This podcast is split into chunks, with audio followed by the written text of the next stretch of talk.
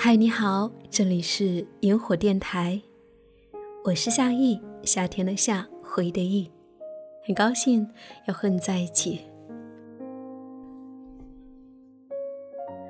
不知道你是否拥有属于你自己的爱情了吗？这个世界上，爱情的模样有千万种，其中有一种叫做军人之恋。你来保卫国家，我来守护你。这是一句朴素却又最真挚的告白。那我今天来跟你分享妍希姑娘和直墨先生的军人之恋。十九岁的那一天，我来到。黄淮的面前，为了能和你在这儿遇见，我支付了我的思念。二十岁的那一天，吉他在我身边，张开了笨拙的手，对你的爱涌上了心头。你是我患得患失的梦。我是你可有可无的人，毕竟这穿越山河的剑，刺的都是用情至极的人。你是我辗转反侧的梦，我是你如梦山河的故人。就让这牵肠挂肚的酒，硫酸一样刺激在你我的心头。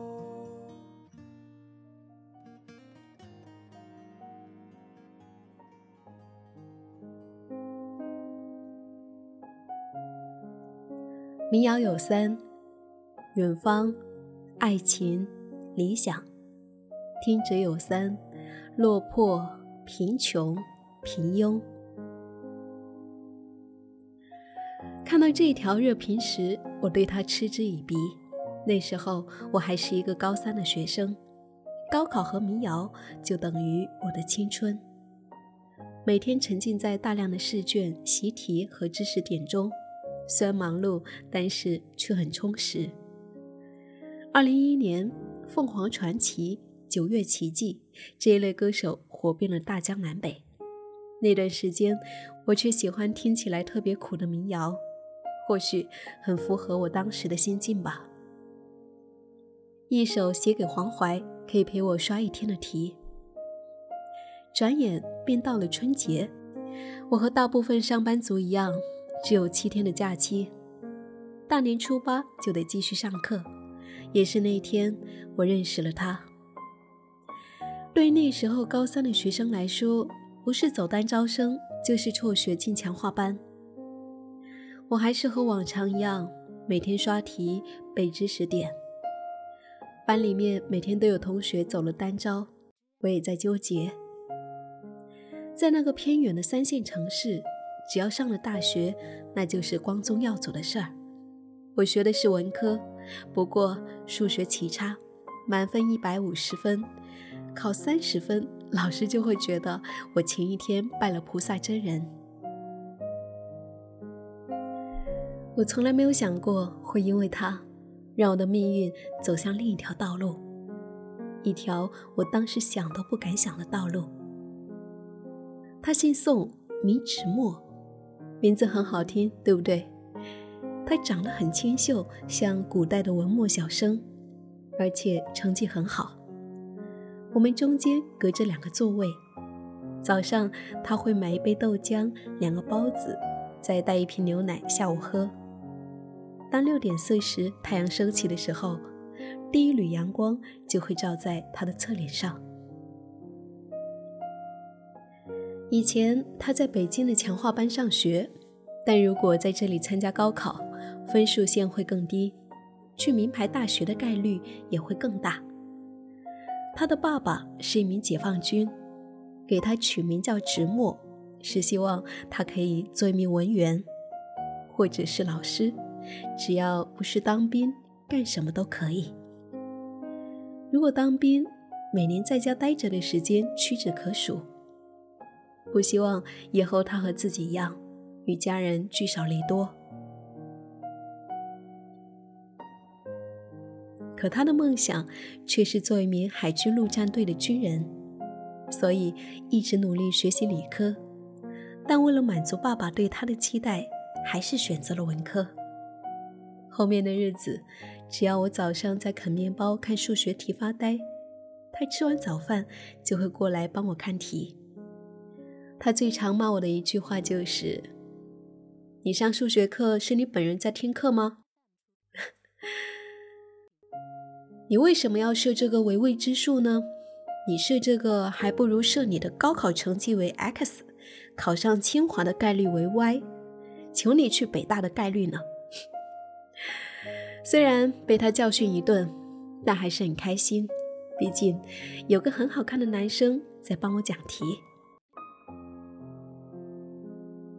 他为了教我，主动申请搬到我的旁边，从初中的复数开始，慢慢补知识点。我的数学成绩就这样从三十到八十到一百二十，只用了一百多天。在这一些日子里，我也动了一些不该动的心思，总是在想，如果他是我的男朋友该多好啊！这个时候，我听到了一首很经典的民谣。董小姐，歌词又正好播到了那一句：“爱上一匹野马，可我的家里没有草原，这让我感到绝望。”董小姐，我当时想，如果他是我的男朋友，我没有条件也要创造条件，给他一片属于他自己的草原。高考一个星期，我们毕业了。大家出来聚会，男生都在喝酒，女生也脱下校服换上了连衣裙。有的人在告白，有的人在一起聊未来。我因为不喜欢吵闹的氛围，拿了一瓶可乐去了楼顶的天台。当时很喜欢《玫瑰》开头的歌词，你说你想在海边买一所房子。和你喜欢的松狮一起住在那里，你会当一个心情杂货铺的老板娘，随着心情卖着自己喜欢的东西。如果我以后和他在一起的话，会是一个怎样的相处模式呢？是天天黏着他，还是像之前一样互相鼓励、互相帮助呢？看着满天的星星，想这个很遥远却又一直不想醒过来的问题：如果我以后找男朋友是什么样的呀？长得很好看，脾气很好，还是找一个很有钱的呢？要是找一个兵哥哥，会不会很累呀？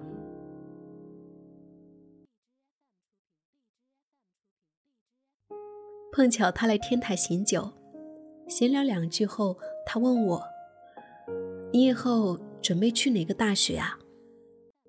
我没有想过这个问题。我很喜欢民谣，我想要去看看黄淮，想去看看安河桥，还有很多很多地方。想知道到底是什么样的地方，才可以让那些歌手写下那么真挚又拨动人心的歌词。所以，我毫不犹豫地说：“我想报一个地质大学，或者是旅游一类的，想要去四处走一走，去看一看，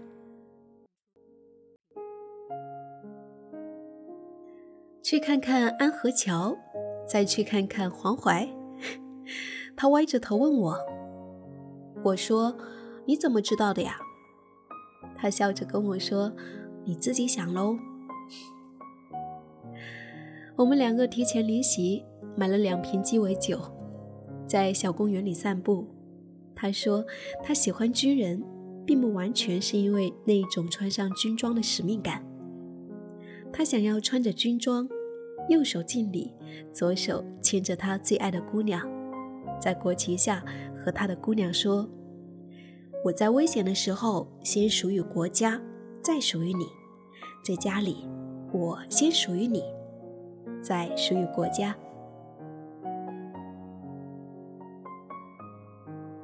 他还说，他喜欢爱笑的女孩子，喜欢长头发的女孩子。我们还开玩笑，倘若以后真的去了部队，他就给我介绍一个男朋友。那么多新兵，随我选。一个月后，高考成绩出来了，我报考了一所北方的地质大学。他瞒着父母去了军校，因为他选择了军校，第一年的学费都是他自己出的。后来同学聚会，互相留了微信。他似乎很忙，我也在研究各种石头标本，在忙着考证书，忙着学化妆，改变自己的形象。大学毕业之后，我进入了一个地质勘测队，他转到部队里，总说出来聚一聚，吃一顿饭。但我出去考察，他在休年假；我休假，他在出任务。又过了三年，我从地质勘测队辞职，进了一个地质杂志社，当一名文职。同学聚会的时候，他正好休年假，在给我敬酒的时候，他问我：“你去看黄淮和安河桥了吗？”这一句话一下子把我拉回了那一天晚上，我们一起聊梦想，一起讨论自己喜欢的歌和电影。一起约好去看黄淮和安河桥。他坐在旁边的空位跟我说，他以前很喜欢早上看着我一边看数学题一边啃面包，脑袋低低的，啃面包的时候脸一动一动的，像一只犯了事被主人训的小仓鼠，还不忘记偷吃。那天去天台。其实他也没有喝醉，只是看到我一个人走开了，以为我是因为毕业伤感，不放心，就上去看一看。他在我耳边说了很多很多，原本就很有磁性的声音，因为喝了酒，有点像在红酒窖里拉大提琴。我忘了他后来跟我说了什么。但是我记得一句话，他说：“本来想要进部队编制以后就跟你表白，结果我进部队以后出任务，受了枪伤，在医院休息了一个月。想要给你打电话，可总是有一个机械女音说你不在服务区。我一直担心你是不是遇到危险了，是不是你的队伍出了意外。”我们去无人区出任务的时候，经常在想，是不是能够看到你。后来听同学说你去做了编辑，我才放心。原来我年少的喜欢并不是单恋，我也得到了我喜欢的那个男孩子的回应。后来我们的联系多了起来，晚上聊聊天。保持着很微妙的暧昧关系，谁都没有提那天晚上的事，谁也没有打破友情之上恋人未满的这一道墙。毕竟他工作特殊，可能会有很长一段时间联系不到他，也会很担心。又过了九个月，他请假探亲，我们吃完饭走在路上。他突然把我拽到了桥边，堵着我，很严肃地问我：“他是不是不够好？是不是因为工作关系，经常不能陪我，所以我有很多顾虑，才不跟他在一起？”我直接懵了，愣了半天，才僵硬的摇了摇头。那既然不是，那能不能当我女朋友啊？我去年就把恋爱报告打好了，房子都买好了，就差你点头了喂。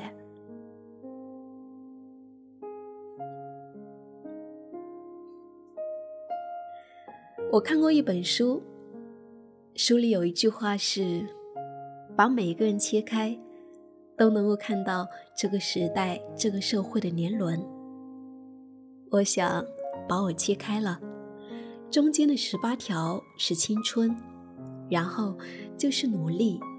现在已经长出来的年轮和以后会长出来的年轮，就是他，一个叫直墨的男孩子。那天他表完白之后，我傻了很久。第二天想明白了以后，我给他发了一条信息：以前你的梦想是右手敬礼，左手牵着你喜欢的姑娘，现在姑娘有了。我可以很郑重的告诉你哦，宋先生，以后你安安心心的守着国家，我在家里。守着你。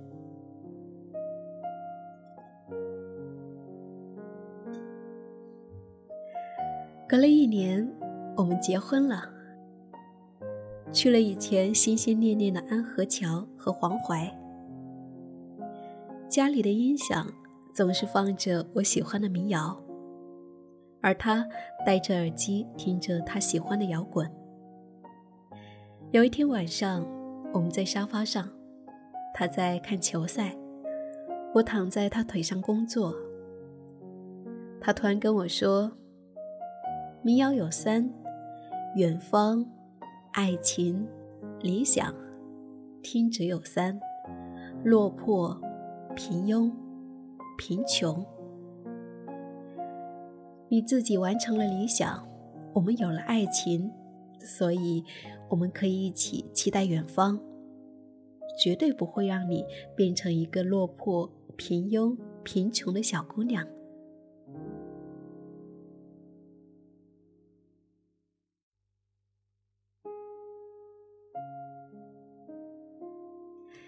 感谢的收听，这就是这一段爱情故事。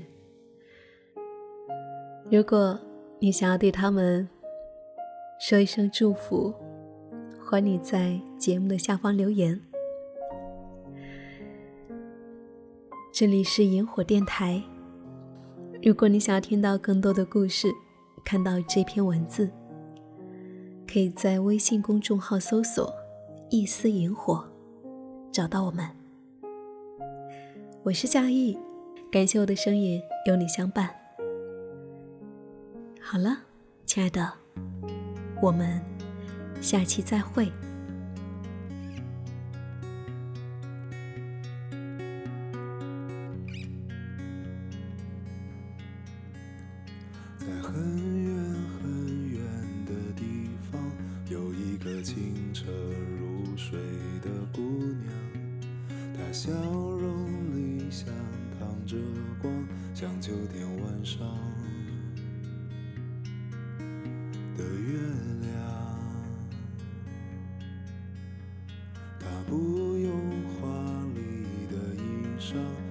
遮盖他时而会有的迷茫，他穿过岁月的魔障，却不带感伤。色彩很明亮，我为你疯，